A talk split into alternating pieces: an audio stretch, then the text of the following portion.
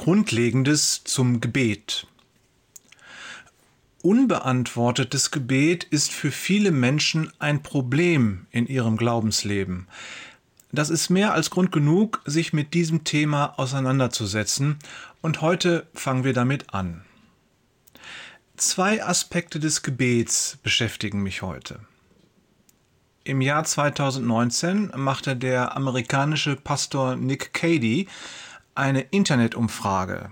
Sie ist kurz und knackig, denn tatsächlich sollen die Teilnehmer nur einen einzigen Satz vervollständigen, nämlich Ich könnte niemals an einen Gott glauben, der Pünktchen, Pünktchen, Pünktchen.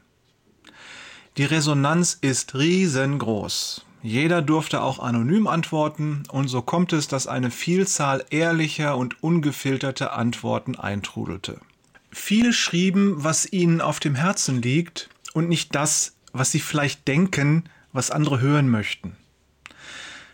Neun große Themen haben sich herauskristallisiert. Neun Themen, die es den Menschen schwer machen, das Christentum anzunehmen. Es kann gut sein, dass die später hier noch bei Jesus Journal auftauchen. Heute greife ich ein Thema heraus, weil es gut passt. Viele Menschen können niemals an einen Gott glauben, der ihre Gebete nicht erhört. Unbeantwortetes Gebet ist für viele Menschen ein ernsthaftes Problem in ihrem Glaubensleben. Und es scheint eine Tatsache zu sein, dass viele Menschen entmutigt werden, aufgeben und im Glauben schwanken, weil sie das Gefühl haben, in ihrem Gebetsleben zu versagen. Dieses Problem war mir bisher gar nicht bewusst. Ich weiß auch nicht genau, wie ich damit umgehen soll. Im nächsten Hauskreis werden wir darüber sprechen und darauf freue ich mich.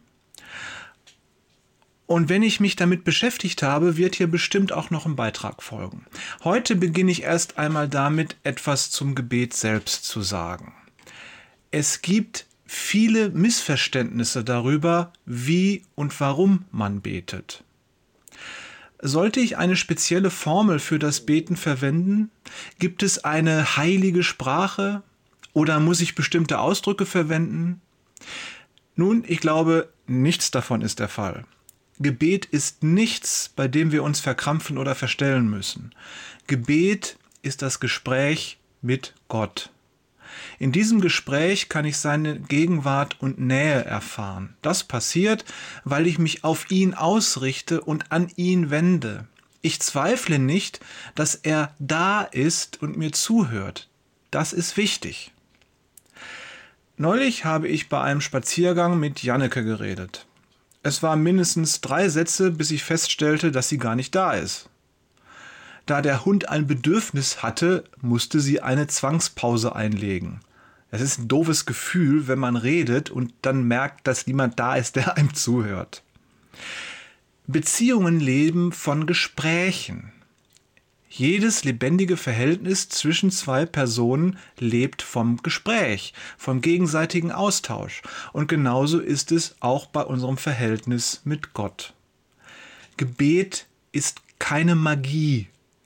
Es ist keine Art christlicher Wunderlampe, an der man reibt, wenn sich eine Krise anbahnt. Und vieles, was bei manchem als Gebet gelten mag, ist einfach nur irrational oder abergläubisch. Sprich einfach mit Gott. Sei du selbst. Bitte ihn, danke ihm und preise ihn, lobe ihn. Aber denk daran, dass Weisheit mit der Ehrfurcht vor Gott beginnt. Du darfst vertrauensvoll sein, aber sei nicht zu vertraulich. Er ist dein Herr, nicht dein Kumpel. Ich schließe heute mit einem alten Peanuts-Cartoon. Charlie Brown kniet vor dem Bett, um zu beten. Plötzlich hält er inne und wendet sich an seine Schwester Lucy. Ich glaube, ich habe gerade eine theologische Entdeckung gemacht.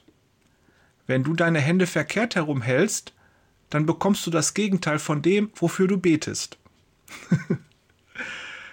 Morgen sprechen wir darüber, wie Gott antwortet. Liebe Grüße von Jörg ist eigentlich eher Hager, der Wikinger-Fan Peters und Thorsten, der Charlie Brown liebt, Wader.